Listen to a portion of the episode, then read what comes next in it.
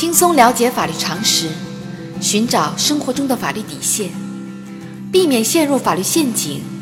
守住一生的幸福生活。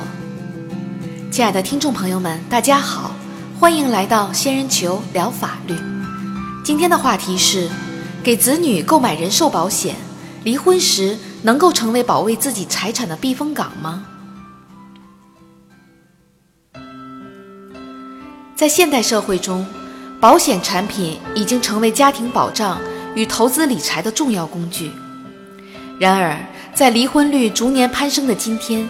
有一种流行的说法：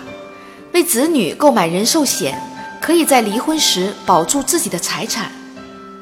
在现实生活中，当爱情不在，缘分已尽，夫妻双方劳燕分飞时，购买人寿险真的有如此神奇的作用吗？根据司法案例，二零一二年三月，小明与小美在一次培训活动中相识，恋爱一年后，双方登记结婚，婚后生下一个可爱的儿子。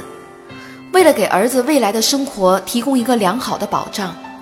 小明买了两份保额为五百万元的投资性人寿保险，被保险人分别是夫妻双方，保单的受益人均为自己的儿子。婚后，小明一直忙于自己的公司经营，没有更多的时间照顾家庭，夫妻的感情逐渐淡漠。后来，小美发现了小明的婚外情行为，双方在多次吵闹之后决定协议离婚。离婚协议约定，儿子归小明抚养，夫妻共同财产平均分配。但是，两人在小明购买的两份保险的分割上发生争议。小美认为，两份保险是在婚姻关系存续期间购买的，应当属于夫妻共同财产，应当退保并平均分割保单的现金价值。小明认为，两份保单的受益人均为双方的儿子，保单不属于夫妻共同财产。对于双方的主张，法院会支持哪一方呢？仙人球提示。根据目前大部分的司法案例，法院会支持小明的主张，使用夫妻共同财产购买的以子女为受益人的人寿保险，属于夫妻双方对子女的赠与，不属于夫妻共同财产，离婚时不能分割。根据有关法律的规定，人寿保险投保的是被保险人的生命或身体，具有明显的人身属性，应属于受益人的个人财产。因此，除非受益人是夫妻双方，否则保单的现金价值或者保险赔偿金，在离婚时不应作为夫妻共同财产进行分割。同时，夫妻双方在订立保险合同时，以子女作为人寿保险的受益人，应当视为双方将保险合同的财产权益赠与自己的子女。在本案例中，小明使用夫妻共同财产。为儿子购买的两份人寿保险，在保险合同尚未到期的情况下，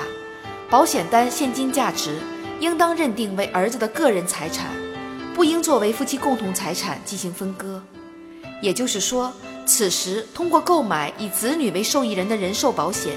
将一部分夫妻共同财产转化成为了子女的个人财产，以达到了双方离婚时减少共同财产分割的效果。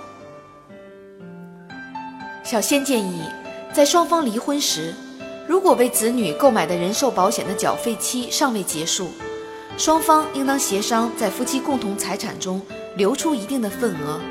由抚养子女的一方负责继续缴费。此外，在婚姻关系存续期间，夫妻一方作为保单的受益人，从自己父母投保的人寿保险中得到的保险理赔金，视同父母对自己子女的赠与。属于夫妻一方的个人财产，离婚时不能作为共同财产进行分割。好啦，今天的话题就说到这儿。如果你也遇到类似的问题需要解决，请关注微信公众号“仙人球聊法律”。如果你还有哪些法律疑惑，也可以加入 QQ 三三八三六九二六六七留言，小仙会选取有共性的话题做专题解答。欢迎明晚八点继续收听《仙人球聊法律》。